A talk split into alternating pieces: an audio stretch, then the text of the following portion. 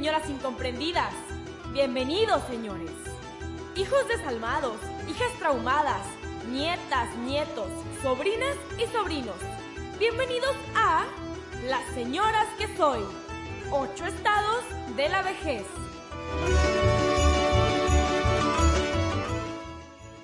Al fin aparece el episodio 4, el de la hija del medio.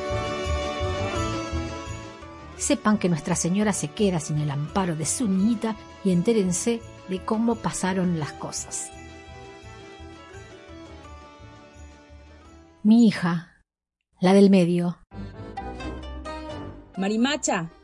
Era Roxana, la niña a la que se le había muerto la madre. Me gritó de golpe, a quemarropa. Marimacha. Salté del susto y después caí en la cuenta de que estaba entre la vigilia y el sueño. Y me olvidé. En eso llamó mi mamá, para que no olvide que hoy le toca carne. Ma, sigue durmiendo que no son ni las seis. No me pregunté qué hacía mi compañera de tercer grado en mi cabeza. Hacía más de treinta años que no la veía. ¿Sería un efecto de que estaba constelando? Ya fui mi papá, y entendí hasta qué grado estaba acaparado por el egoísmo de mi madre y cómo lo alejó de nosotros. Fui mi madre y dije ¿Qué tanto planear ni planear? Antes una se casaba y los hijos le salían. Fui mi pobre hermana mayor. La criaron como si hubiera nacido grande. Fui mi hermano, con el hemisferio izquierdo más desarrollado, según él. Con eso lo digo todo. Pero ¿qué significan las visiones? ¿Tendré que ser Roxana? Ya de día, pedí chuletas gorditas para mi madre. El carnicero agarró unas que tenía cortadas. No me gustó el color ni un poco. Y para peor, estaban gruesas de un lado y finitas del otro. Ya podía oírla. ¿Cómo se cocina esto? ¿Se quema de un lado y se dejan crudas del otro? Que no me las dé, que no me las dé, por favor, que no me las dé. Y me las dio. Y te las dejaste enchufar. Te ven la cara, nena. En eso apareció Roxana, enojada, formando un triángulo entre ella, el carnicero y yo, que ya no estábamos en la carnicería, sino en la escuela, y me gritó. Marimacha. Me sulfuré un poco. Miré para todos lados. Sacudí la cabeza y seguí en la carnicería. ¡Qué alivio! Y Roxana no estaba. Lógico, ¿cómo iba a estar? Como que se me coló un recuerdo en forma de visión. Ahí, en ese momento, fue cuando me acordé del sueño de la madrugada. Pero qué vívido, por cierto. Y la escuela estaba igual, con las escaleras gigantes que yo no quería subir ni bajar. Me congelaba en el tercer escalón. Le decía a mi mamá que no quería ir a la escuela y ella me contestaba Nadie te preguntó qué querés. Tercer grado. La hermana Ofelia, la señorita Emily y Roxana. La niña a la que se le había muerto la madre. Era igual de bajita que yo. Tenía el pelo grueso y usaba una trenza que le llegaba a la cintura. Vivía con su papá, que era fotógrafo, y tenía los dientes amarillos. Pagué las obras que me encajó el carnicero con mala cara. Sé por experiencia que quejarse es peor. Pero eso sí, juré, este lugar no lo piso más. De ahí me fui a buscar la pantalla mamá, que no dejaba de decirle la televisión, nomás para hacerme la contra. Llamé antes porque estaba bien lejos, y me dijeron que sí, que estaba arreglada. Le rogué que se asegurara, mire, le dije, que ya fui tres veces de gusto y gasto mucha gasolina. En el viaje volví a pensar en Roxana. Era prima hermana de Mariela, la que tenía los dientes para afuera, y mamá le decía la coneja, y que vivía por mi casa, pero casi no se juntaban en la escuela. La verdad, no recuerdo con quién se juntaba Roxana, porque no era de la escuela con rosca. Otro término de mi santa madre, eso sí. Todas le tenían lástima porque se le había muerto la mamá. A mí, más que lástima, me daba envidia. La hermana Ofelia preguntó quién quería ser monja y todas mis compañeras, menos Patricia y yo, levantaron la mano. Eso me afligió mucho. Tal vez no tenía que ser tan sapo de otro pozo, y debería ser monja. Pero al final del salón no salió ni una monja, y lo viví como una traición. En medio de un calor que partía la tierra, llegué al taller. Resultó que la pantalla estaba en el mismo lugar. Se notaba que ni la habían tocado. Y a ver, ¿cómo le reclamo al señor para que no lo tome a mal? Porque si se enoja es peor. Saludo. Me le pongo adelante para que me registre y me dice Ah, güerita, usted viene por esa pantalla. Se la señalo. Acabamos de hablar por teléfono. Ahorita se la vamos a revisar. ¿Ahorita? ¿A revisar? Pero me dijo por teléfono. No se apure, güerita. Ahorita se la miramos. Y me quedé muda. Abrí la tarasca, nena. No te dejes llevar por delante. Y otra vez escucho clarito. ¡Marimacha! Me doy vuelta. Veo que la gente se ríe. ¿De mí? Me siento un poco mareada y ahí está Roxana con su trenza larga, mirándome con rabia y gritándome, con los ojos negros de ira. Me pongo colorada de vergüenza, me vuelve a gritar ¡Marimacha! Estamos todas en el patio grande, el de la bandera. Es el recreo largo. Yo estoy sentada en el suelo con las piernas abiertas, jugando a las payanas sola, porque nadie juega conmigo. Ella me habla, bueno, me grita. Marimacha. Puse la cara delante de un ventilador. Empecé a transpirar como si hubiera corrido mil metros. Tenía ganas de irme corriendo, pero me dije, con paciencia se gana el cielo.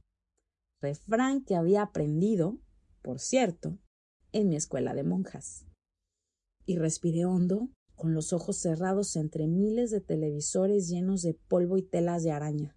Y esperé y esperé hasta que probaron mi pantalla. Me dieron el diagnóstico y bueno, había que cambiar una pieza, encargarla y cuando la trajeran, qué incómoda me sentí. Ay, nena, ¿cómo te dejas tomar el pelo? Le quise decir. Señor, ¿se estaba burlando de mí diciéndome que estaba lista la pantalla cuando todavía no la chequearon? Pero mi sensatez me advertía. Si te ofendes, es peor. Al final, cedí. Le dije, con falso tono de broma. Pero no me hagan venir otra vez de gusto. Mire que ya vine tres veces y mañana, seguro. Mejor llamo, por las dudas. Llame, llame, güerita. Ay Dios, nunca me gustó que me digan güerita. Volví llena de polvo, muerta de calor y con las chuletas mal cortadas que, antes de ver la cara de mi madre, preferí tirar. Levanto la tapa del basurero y... ¡Marimacha! Me la quedé mirando. ¿Por qué me persigues? Otra vez veo los brazos desafiantes en la cintura. Y las demás me miran como diciendo, sí, Marimacha. ¡Marimacha! ¡Marimacha! Abrí el grifo. Dejé correr un poco de agua y me serví un vaso cuando salió más fría. Se me vaciaron los pulmones. Busqué aire y me mojé la cara. ¡Marimacha! me volvió a gritar Roxana, pero mucho más furiosa. Me moría de miedo. Se me acercaba desafiante y estiraba la cara como para que le pegara. A mí me temblaban las manos. Sentía que me había tragado una piedra y tenía la cabeza partida en cuatro. Otra vez el patio. Otra vez yo, tan chiquita. Miro para abajo mientras ella me insulta. Trato de no oír. Sigo jugando a las payanas y sigue gritándome delante de todas. Me tiembla el cuerpo, como ahora, pero me paro. Guardo las piedras con tanto miedo que lo hago lento como si fuera psicópata. Me acerco a ella. Me grita y estira la cara como diciendo a ver, ¿qué me vas a hacer? y ahí le pego una cachetada con toda la fuerza que junto para defenderme de ella y de todas. Y quiero llorar porque en la escuela nueva todo es feo. Pero no suelto ni una lágrima porque tengo razón. Las demás me rodean, me reafirmo. No lo sé decir bien. Por eso digo lo que digo. ¿Qué? ¿Porque se murió tu mamá piensas que no te voy a pegar? Con esas palabras me terminé de enterrar. Fueron peor que la cachetada. Ahí me hice mala. Miro para todos lados, me aborrecen, aunque yo sé, dentro mío, que hice bien, que malas son las otras, aunque sean muchas, aunque sean todas. No me pegan, no me dicen nada, me rechazan como si tuviera una enfermedad contagiosa. Se siente tan feo. A partir de ahí empecé a esforzarme por ser aceptada. Así que ahí estaba, en la escuela, a los ocho años, sola contra todas contra las monjas, a los ocho, defendiéndome por ser nueva, por jugar a lo que jugaba con mis hermanos, por usar el pelo corto, por no ser señorita. Y acá estoy ahora, con las obras del carnicero, sin la pantalla, ocupándome de complacer a mi madre que me miente y habla mal de mí. Roxana viene a decirme que esta no soy yo, que yo soy esa que se defendió, ¿Tendré que darle una cachetada a mi madre? La llamo. Mamá. Sí, constelando. Piensa que es lo único que hago. No fui a la carnicería. No, no, no voy a ir más tarde. No fui a buscar tu pantalla. No sé cuándo. ¿Por qué no llamas a tu hijo, el varoncito, el del hemisferio izquierdo más desarrollado? ¿Que entonces, para qué hablo? Se te cumplió tu deseo. Te dejo en paz. Tienes otros tres hijos. Ahí se arreglan. Ni bien corto siento que el mundo se calma y que tengo tiempo para mí. Ahí está Roxana. Se expande. Me da ternura. Le doy las gracias con los ojos y con la nariz. Ella se expande más y se disuelve, como si fuera parte del aire o de la nada.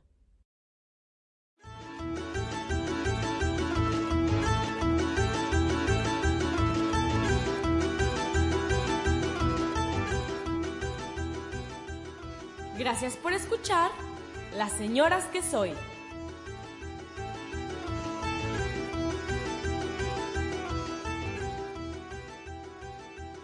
Producción de Literalia Vallarta. Guión de Yamila Casela. Voces Maya Stadie, La Rosquetona, Sofía Padilla y Yamila Casela.